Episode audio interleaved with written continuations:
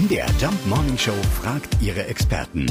Fakt oder Fake? Ja, das klingt erstmal verrückt, aber wie oft im Leben läuft man schon auf der Landstraße entlang? Deswegen gehen wir auf Nummer sicher und fragen nach bei Rechtsanwalt Thomas Kinschewski. Äh, stimmt das wirklich? Werden beim Fußmarsch auf der rechten Seite einer Landstraße 5 Euro fällig? Fakt. Genau das kostet nach dem alten und neuen Bußgeldkatalog 5 Euro sagenhaft.